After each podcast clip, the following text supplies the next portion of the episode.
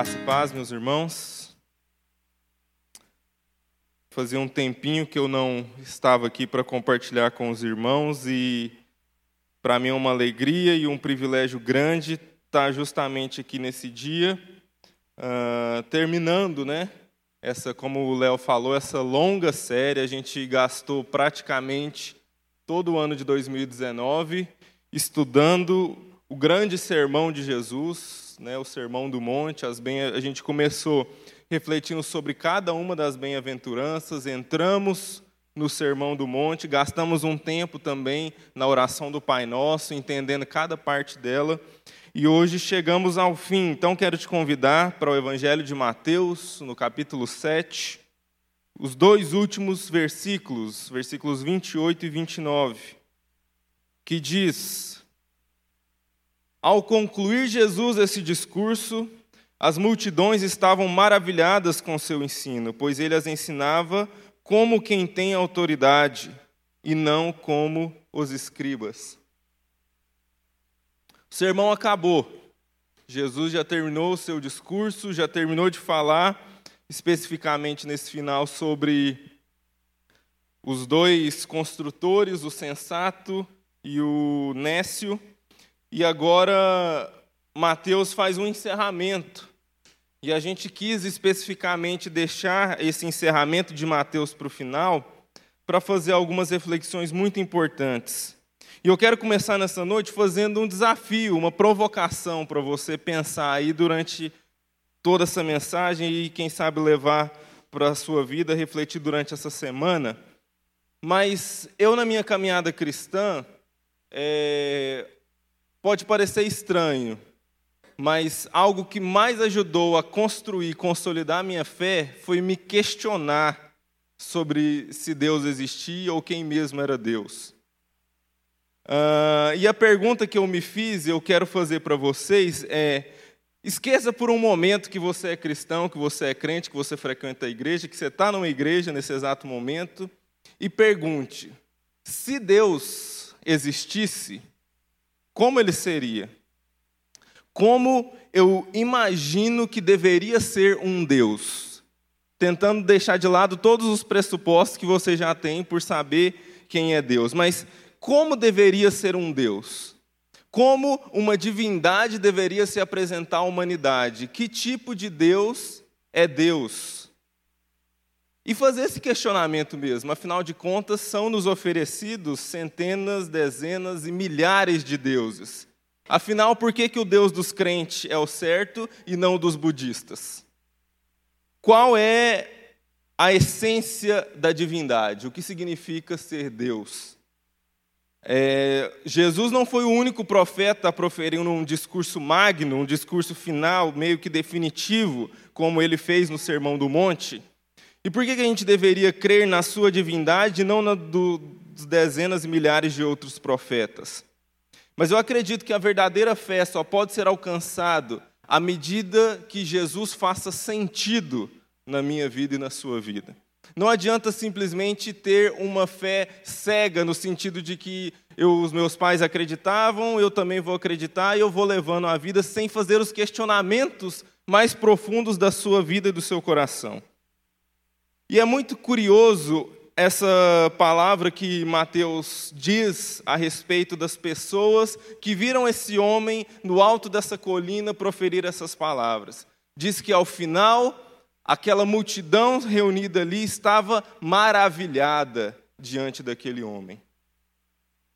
E a gente vai refletir um pouco sobre essa pergunta do que significa ser uma divindade, quem é Deus, o que é Deus. Mas é esse trecho, antes de qualquer coisa, é um convite, assim como aquelas pessoas estavam maravilhadas diante daquele homem, que nós nos maravilhemos diante dele. Ao final do sermão, Mateus nos dá a oportunidade de, além das riquezas que podemos extrair dos ensinamentos que Jesus vem dando ao longo de todo o sermão, nos dá uma pequena oportunidade em dois versículos de não nos maravilharmos apenas com o que ele ensinou, mas nos maravilharmos com ele próprio. Quem é esse homem que proferiu essa mensagem? Quem é esse homem que as pessoas estavam estupefatas diante dele quando ele terminou de fazer o seu sermão? É muito curioso, porque, em primeiro lugar, é, eu quero refletir um pouco sobre o privilégio daquelas pessoas que estavam lá, naquele momento. Como foi um momento ímpar na história. Como a gente está fazendo aqui uma discussão sobre quem é Deus ou não é Deus, por mais que ninguém aqui considerasse Jesus como Deus, mas é um fato histórico impressionante. Quer dizer, a história do Ocidente foi dividida entre antes e depois desse homem. Alguma coisa extraordinária aconteceu para que o Ocidente inteiro, toda uma cultura, fosse moldada a partir desse homem. De fato, de um ponto de vista meramente humano, a cena era espetacular. Jesus se senta numa colina e começa a ensinar seus doze discípulos, como a gente vem estudando aqui ao longo do ano. Ele não estava, chamou uma multidão e foi pregar para ela. Não foi um grande pregador que fizeram um anúncio, o carro de som passou na rua, vem aqui que eu vou fazer um grande, uma grande pregação. Não, Jesus simplesmente senta-se com os seus discípulos e começa a ensinar. De repente, um curioso começa a ouvir e chega, outro curioso se aproxima e começa a juntar gente, vai juntando gente. Quando se apercebe, há uma grande multidão em volta desse homem, sem nenhum microfone, pregando e ensinando coisas mais gente vai se aglomerando, e ao final temos uma multidão vitrificada, paralisada diante da segurança, da coragem e da originalidade daquele homem. São fatos inegáveis desse sermão de Jesus. Primeiro, a segurança com que ele falava. Ele faz afirmações desafiando o ensino tradicional de séculos como com a maior autoridade ele chega para essas pessoas e diz: Vocês ouviram o que foi dito pelos antigos, eu, porém, vos digo. Ele não titubeia em nenhum dos seus comentários, ele tem uma coragem enorme de assim desafiar as grandes mentes e os grandes conhecedores, que também eram os donos do poder e do governo, os fariseus, Mas mais do que isso, aquela multidão estava impressionada, porque ele nem sequer era discípulo de nenhuma escola rabínica do seu tempo. Ele não era, não havia frequentado os melhores centros de ensino. Ele era nada mais que um pequeno artesão do interior de um pequeno país da Palestina, sentado ensinando a doze pescadores e algumas pessoas iletradas de uma maneira tão eloquente e tão significativa e trazendo coisas tão maravilhosas para aquelas pessoas. É uma cena humana fantástica de percebermos, mas nós também, apesar de não termos tido o privilégio de estar lá e com os nossos olhos contemplar tudo aquilo que estava acontecendo, nós temos um outro privilégio que aquele povo não teve. Eles estavam maravilhados, sim, eles tiveram uma sensação de que estavam diante do extraordinário, mas eles não tinham a dimensão do porquê era extraordinário. Qual era a, a dimensão cósmica daquilo que estava acontecendo naquele momento? Havia um senso estranho de privilégio, a sensação de se contemplar o extraordinário, mas era uma sensação difícil para eles discernirem, mas que nós entendemos muito bem eles estavam diante da divindade. Eles estavam diante daquele que chama as estrelas pelo nome. Ele estava diante daquele que chamou à existência tudo que existe. Aquele que criou todas as coisas e sem o qual nada do que foi feito se fez. O Evangelho de João, no começo, a gente vai voltar nele um pouco, mas ele diz muito claro Aquele homem simples, de origem humilde, do interior, um artesão, era na verdade o próprio Deus, a divindade eterna, aquele que criou todas as coisas. Esse maravilhamento foi bem mais claro em outro episódio, quando os discípulos, dentro de um barco viajando, de repente uma tempestade gigante os acomete e eles ficam todos paralisados de medo diante da circunstância, e esse homem é capaz de olhar para o vento e para o mar e dizer: Aquieta-te, acalme-se. E eles dizem, o seu relato lá em Marcos 4, versículo 41, quem é esse que até o vento e o mar lhe obedecem? É esse mesmo homem que está no alto dessa colina, proferindo essas palavras. Mas voltando à nossa, à nossa experiência, ao nosso questionamento sobre como deveria ser um Deus, não é, nem, não tirei isso de nenhum livro, isso vem um pouco da minha cabeça, mas eu, eu diria que uma divindade, as características de um ser divino, antes de qualquer coisa, ele precisa ser um ser de poder, ele precisa ser um ser grandioso. Afinal de contas, se ele não fosse poderoso, ele seria um homem como eu e você. Se ele não tivesse condições de poder sobre-humanas. Esse tá, é o âmago do conceito de divindade. Ser além de um humano, estar acima em poder, em capacidades. Ora, se existe um Deus fora deste mundo, acima deste mundo, com capacidades e poderes além do que o meu, há que se considerar que se há essa divindade, ela de alguma maneira precisa entrar em contato conosco, porque senão não faz sentido existir um Deus que está lá em algum lugar do universo e a humanidade não tem nenhum acesso sobre quem é esse Deus, o que é esse Deus. E a verdade é que todas as religiões da história da humanidade é um caso clássico. Existe uma divindade e os representantes dessa divindade trazem até os homens aquilo que esse ser divino disse, que provavelmente virou um livro, um pergaminho, uma série de escritos com orientações sobre qual é a vontade desse ser divino e poderoso. Todas as religiões do mundo têm uma série de conceitos, palavras e ensinamentos que provêm desse ser divino poderoso sobre como deve ser a vida. Mas há um terceiro ponto porque há uma questão em relação ao Deus e o que o Deus manda a gente fazer. Porque esse, na verdade, é o grande problema dos ditos ateus, aqueles que não acreditam numa divindade. Porque se há um Deus soberano que é Senhor sobre todas as coisas e que domina sobre tudo, é muito fácil para ele lá do alto da sua glória vir me dizer o que eu tenho que fazer da minha vida aqui. Afinal de contas, ele não sabe do que eu passo todo dia. Ele não sabe dos problemas e dos sofrimentos que eu tenho vivido, das angústias e das lutas que eu passo todo dia, para saber o que, que eu tenho que fazer ou não. Ele está lá, cheio de anjinho em redor, cantando para ele todo dia. Eu estou aqui, pagando boleto. É muito fácil mandar escrever um livro e dizer obedece o que está aqui. Queria ver se Deus estivesse aqui no meu lugar com essa conta para pagar. Queria ver se a divindade, se a divindade se manifestasse aqui nas minhas dificuldades, nos meus problemas, nas minhas limitações. E é interessante, a gente vai caminhar um pouco com um grande missionário chamado Stanley Jones. Foi missionário na Índia por muito tempo e um livretinho dele marcou a minha vida profundamente. Se chama Jesus é Senhor, de Stanley Jones. E ele conta que no seu trabalho missionário na Índia, um grande problema que ele passava é porque é o seguinte: cada coisa que ele falava a respeito de Jesus, os hindus apresentavam alguma característica do hinduísmo que era equivalente. Então, se Jesus, olha, Jesus diz que devemos amar ao próximo. Ah, mas o certo Deus hindu lá tal também fala isso. Ah, mas Jesus, ele deu a sua vida, sofreu em prol dos outros.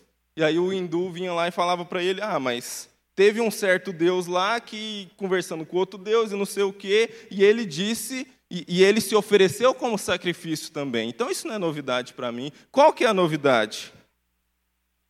E aí ele relata o seguinte, pensando sobre esse Deus que está lá no céu, quer se comunicar com a gente, e manda algo para se comunicar conosco. Ele diz o seguinte: olha, se Deus mandasse um livro escrito dos céus, nós o leríamos com nossas limitações e imperfeições, dando de nossas mais altas experiências que não são as mais altas. Mas Deus é pessoal, é uma personalidade, tem inteligência, vontade, sentimento, consciência de si mesmo. E olha que interessante. Não creio que a Bíblia seja a revelação de Deus. Ó, heresia, irmão. Não creio que a Bíblia seja a revelação de Deus. Se fosse, seria a palavra transformada em tinta de tipografia. Mas creio na Bíblia como registro inspirado da revelação. A revelação somente se vê na face de Jesus Cristo. O Verbo se fez carne. Todas as demais religiões eram palavra tornando-se palavra, uma filosofia, um moralismo. Mas a fé cristã não é palavra se tornando palavra, é palavra tornando-se carne. Deus não nos deu um livro, Deus nos deu uma pessoa. Deus não disse, obedeça esse monte de regra. Deus disse, olhe para o meu filho amado que eu enviei até vocês, passando pelas mesmas lutas, pelas mesmas dificuldades, pelas mesmas limitações. Ele passou por tudo que você passa, e mesmo assim, ele não pecou e viveu a vida como eu gostaria que, que fosse vivida. Olhe para ele, tão divino como eu e tão humano quanto você. Como não nos maravilharmos diante de um Deus como esse, que chama as estrelas pelo nome e sente fome, que criou todas as coisas e mesmo assim é capaz de chorar pela morte de um amigo. E é o que o apóstolo João diz lá no, seu, no capítulo 1 do seu evangelho: E o Verbo se fez carne e habitou entre nós a palavra que foi capaz de criar todas as coisas. Quando Deus disse haja luz, era esse o Verbo, o Cristo. E esse Verbo se fez carne e habitou entre nós, cheio de graça e de verdade, e vimos a sua glória, glória como o do unigênito do Pai. E assim esse Cristo se destaca como forte candidato à divindade.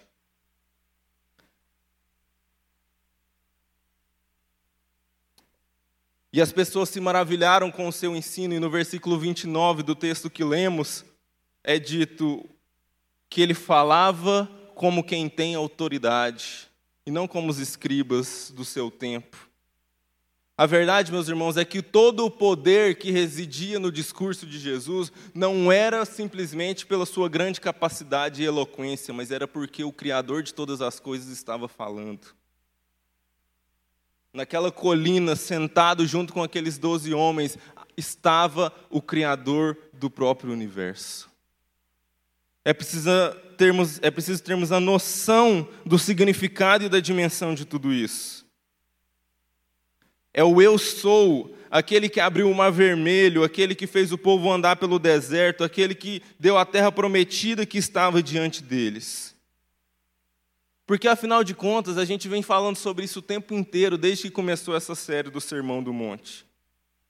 O Sermão do Monte nos humilha, o Sermão do Monte revela as nossas fraquezas, porque a gente olha para o Sermão do Monte e diz quem seria idiota o bastante para se dignar a praticar o que esse cara está falando aqui.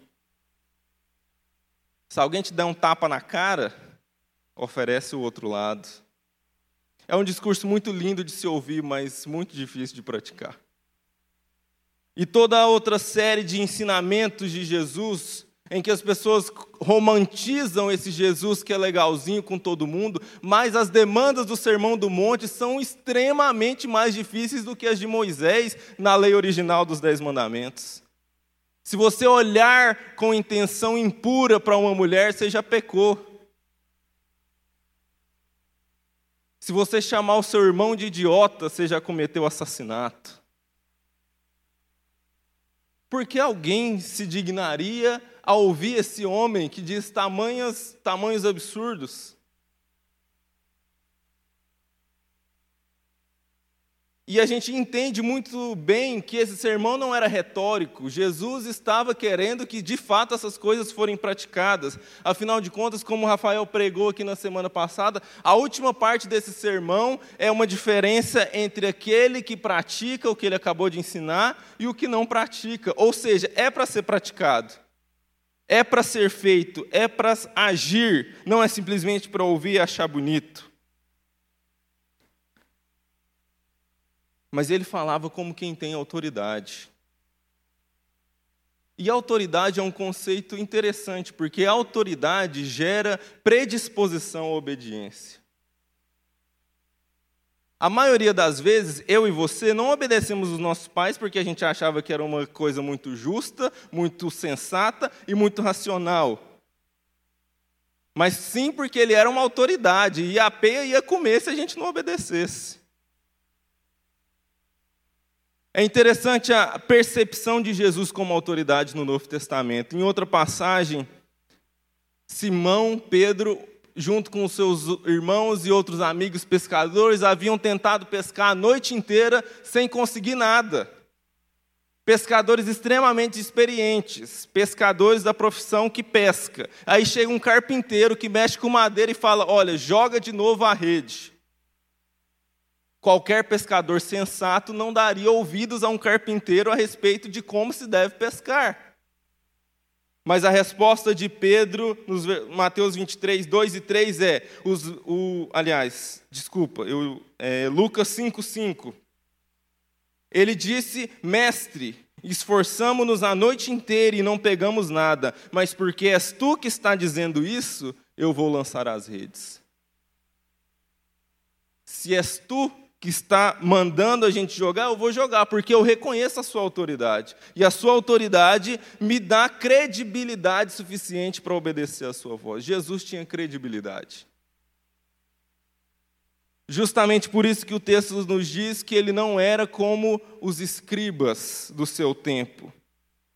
Porque credibilidade não nasce do autoritarismo, credibilidade nasce da coerência porque eles viam um discurso e uma pessoa, não um discurso e as consequências que aquele discurso poderia dar, mas a pessoa que lhes falava lhes transmitia a mesma coisa do que falava e do que praticava. Lá em Mateus 23, Jesus vai questionar isso a respeito desses mestres da lei, a respeito de quem as pessoas faziam a diferença entre Jesus, o modo de Jesus ensinar e o modo que os ensinadores, os, os escribas ensinaram naquele tempo. Ele diz: os mestres da lei e os fariseus se assentam na cadeira de Moisés, o legislador. E aí ele diz: obedeçam-lhes e façam tudo o que eles dizem a vocês, mas não façam o que eles fazem, pois não praticam o que pregam. Essa autoridade que brota da coerência, da credibilidade que se possa alcançar. Sabe, meus irmãos, o que nós precisamos ter o pleno entendimento a respeito do Sermão do Monte é que a novidade não eram os ensinamentos de Jesus, havia ensinamentos de mestres muito semelhantes ao que Jesus falava naquele tempo, principalmente dos essênios, uma outra facção diferente dos fariseus e dos saduceus que também eram do tempo de Jesus. A grande novidade não eram as palavras de Jesus, eram o próprio Jesus. Sabe o que, que há diferença entre o cristianismo e todas as religiões? Jesus Cristo de Nazaré. Olha o que o Stanley Jones vai continuar dizendo. Ele diz o seguinte: Olha, na América do Norte fui entrevistado em um programa de televisão por uma senhora israelita. Ela me perguntou: Por que o Senhor anda percorrendo o mundo para pregar? O que o Senhor tem que os outros não têm? Respondi-lhe com uma única palavra: Cristo. Eu tenho Cristo. Essa é a única coisa diferente que temos dos demais. Sadhu Sundar Singh, um grande homem de Deus indiano, entrevistado por um europeu que se havia convertido ao hinduísmo, este lhe perguntou: O que você encontrou na sua nova fé que não havia encontrado na velha? O Sadhu respondeu: Cristo. Ele falou: Tá bom, sim, eu já entendi, mas me fala realmente o que você encontrou que não tinha visto antes, o que, que tem de diferente? A resposta veio rápido. Essa coisa específica é Cristo. Essa figura extraordinária, o Deus homem, é o que diferencia a fé cristã de todas as outras formas de crença do mundo é o que para mim atende todos os critérios a respeito do que se possa considerar uma divindade. É a verdadeira autoridade que me dá credibilidade suficiente para dizer eu vou acreditar nele. Porque ele não é um Deus lá no céu dizendo façam isso porque eu gosto, façam daquele jeito porque eu prefiro, mas ele veio aqui e mostrou com a própria vida como é que tem que fazer. Isso é credibilidade para mim. Isso é um Deus crível, na minha opinião. E ele continua, aliás, o Novo Testamento continua falando a respeito da autoridade de Jesus e ele próprio afirma a sua autoridade. Então, esse discurso de que Jesus, ao contrário do que a igreja tenta dizer, ele era um ser humano muito legal, um ser humano cheio de moral, cheio de bondade, cheio de paz. Mas ele não era assim tão divino. Mas há um, um axioma do C.S. Lewis que diz que, olha, ou você acredita que Jesus era doido, ou ele era o que ele dizia que era Deus. Mas dizer que ele era simplesmente um homem que fazia coisas legais não dá, porque ele afirmava a sua divindade o tempo inteiro. E lá em Mateus capítulo 28, quando ele está prestes a subir aos céus, ele fala uma coisa muito importante, são pequenas palavras, mas muito significativas. Ele olha para os seus discípulos e fala: Toda a autoridade me foi dada nos céus e na terra. Vocês não estão entendendo, não é uma autoridade, não é mandar em alguém, é toda Toda a autoridade me foi dada nos céus e na terra, ou seja, em todas as dimensões da existência, eu é que mando. No universo e fora dele, é eu é que mando. E o curioso é porque ele não somente diz que tem essa autoridade, mas ele tem poder para outorgar essa autoridade. E aí ele vai continuar dizendo as maneiras como ele passa essa autoridade para os seus seguidores, nós, seus discípulos, a igreja. E ele continua dizendo: Portanto, já que toda autoridade me foi dada nos céus e da terra, vão e exerçam a autoridade, como eu estou exercendo. Sejam autoridades. E é engraçado que se a gente pensa falar que Jesus nos deu autoridade, agora eu sou cabeça e não cauda. Vou mandar e desmandar. Quem tem que prosperar lá no meu serviço sou eu. Se tiver promoção, é eu que tenho que receber. O outro não é autoridade, ele não pode receber. Mas não é essa autoridade que Jesus acabou de mostrar para a gente. É uma autoridade que vem da credibilidade, que vem da coerência. Porque pode ser que talvez eu e você não consigamos parar o vento e o mar como ele o fez. Mas ser coerente a gente consegue. Falar uma coisa e viver essa coisa que a gente fala, isso a gente pode fazer. É isso que exerce autoridade. É isso que fazia com que as pessoas aderiam à fé em Jesus não era pelo discurso, não era pela eloquência, não era pelo raciocínio, mas é porque eles viam coerência na vida das pessoas que diziam seguir esse Jesus. E essa autoridade, o C.S. Lewis, escritor das Crônicas de Nárnia e vários livros cristãos, ele faz uma analogia sobre essa autoridade, desse rei, desse dominador, desse senhor sobre todas as coisas. E ele montam uma pequena historinha dizendo o seguinte: olha, o cristianismo é a história de como um rei justo retornou às suas terras, a sua, desculpa, retornou às suas terras, diríamos até disfarçado, e está nos chamando para fazer parte de uma grande campanha de sabotagem.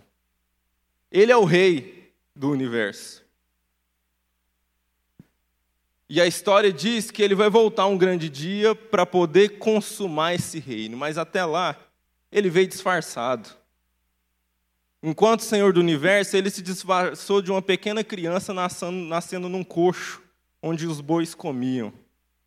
Ele veio disfarçado de um pequeno carpinteiro insignificante do interior da Palestina. Mas ele veio arregimentar um exército de sabotadores é isso que eu e você somos. Nós estamos aqui com essa autoridade do verdadeiro rei do universo para sabotar esse mundo.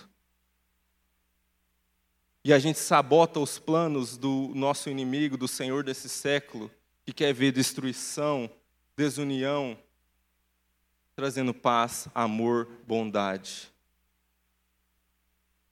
Onde há ódio, a gente trazer amor. Onde alguém dá na cara, a gente oferece a outra. Isso é sabotar esse mundo. Não é escolher partido X ou Y. Não é levantar a bandeira de algo ou alguém, mas é aprender que nós precisamos subverter esse mundo, um ato de bondade seguindo o nosso mestre de cada vez. E ele diz o seguinte, o Stanley Jones: Fui chamado para ser uma testemunha em minha vida. Desde então tenho testemunhado diante de grandes e pequenos, transformando a minha experiência em carne. Se o que apresentamos é o Verbo feito carne, temos que apresentar o Verbo feito carne em nós. Temos que pregar o que tem operado em nós. Precisamos nos tornar palavra feita carne, não procurar a resposta, mas ser a resposta. Não é uma questão simplesmente de crermos no Deus que se fez carne, mas trata-se de nós encarnarmos cada palavra que aprendemos dele, transformar em vida. Não ler a Escritura no domingo, mas ser Escritura na segunda-feira de manhã ser essa palavra sendo derramada por onde quer que a gente passe, ser essa manifestação daquele a quem dizemos crer. E para terminar, meus irmãos, eu só queria lembrar da nossa pergunta do início. Quem é Deus? O que é Deus? Qual deveria ser o conceito de Deus? E eu queria terminar com uma frase também do Stanley Jones, esse missionário, que marcou muito a minha caminhada cristã e que tem sido um norte para a minha vida, que diz o seguinte: ele diz que, olha, quem é Deus, o que é Deus, como é Deus. Talvez você, quando eu estava falando, ficou esperando uma resposta racional, uma defesa bem estruturada, com argumentos sólidos sobre o que é Deus, mas na verdade a minha questão é muito outra, é muito parecido com Stanley Jones. E ele dizia o seguinte: olha, para mim, se Deus for diferente de Jesus, eu não estou interessado nele. Essa é a convicção, não de um, uma mente que entendeu Deus, mas de um coração que simplesmente foi tomado, de um coração que foi capturado por esse. Foi maravilhado de tal forma que, como Oséias vai dizer, foi atraído com cordas de amor foi amarrado a esse Jesus. Meu convite para você nessa noite é se deixar maravilhar por Ele, deixar-se ser capturado por esse amor. E sem reserva se entregar a Ele e entender que a conexão divina é muito mais simples do que talvez a gente possa parecer. Deus não está lá no céu mandando e desmandando, ele está sentado debaixo de uma árvore ensinando como viver para os seus discípulos que somos nós. Vamos orar? Senhor, nós te damos graças, porque o Senhor enviou o seu Filho amado Jesus. E nós podemos te conhecer nele como a tua palavra nos diz, ó Deus, nós podemos olhar para Ele e te ver. Nós podemos entender o que significa ser divino naquele homem de Nazaré. Deus, que nós possamos compreender todo o mistério que está envolvido nisso. Que autoridade é essa? Que homem é esse? Que mensagem é essa? Que Deus é esse que saiu da sua glória, se fez carne e habitou entre nós? E nós vimos a sua glória. Ah, Senhor, como nós vimos a sua glória. E que essa glória, Senhor, possa nos arrebatar o coração. Não queremos, ó Pai, tão somente que a nossa mente seja envolvida em argumentos e em convicções de quem o Senhor é, mas que o nosso coração seja capturado por Ti. Que a nossa vida alcance o pleno deleite de ter plena convicção de, de estarmos unidos a Ti, Senhor. De que a centelha divina está acessível a cada um de nós. e que nós podemos desfrutar de quem o Senhor é em toda a plenitude, ó Deus. Obrigado, ó Deus, por esse tempo de reflexão nesse sermão que ainda há muito para aprender, ainda há muito para caminhar. Que o Senhor possa ensinar o nosso coração mesmo, ó Deus, a amar as pessoas, ó Deus. A tirar do nosso coração toda amargura, todo ódio e sermos Jesus na vida das pessoas encarnarmos a palavra na qual dizemos crer, ó Deus. Derrama sobre nós essas graças, ó Deus. Nós oramos agradecidos a Ti por tudo, em nome de Jesus. Amém. Graças a Deus. Deus te abençoe. Se você frequenta aqui, é membro dessa casa, tem, a gente tem a urna ali do lado, você pode fazer suas contribuições regulares, dízimos e ofertas, mas que o Senhor te dê um resto de semana abençoado. Vá em paz, em nome de Jesus.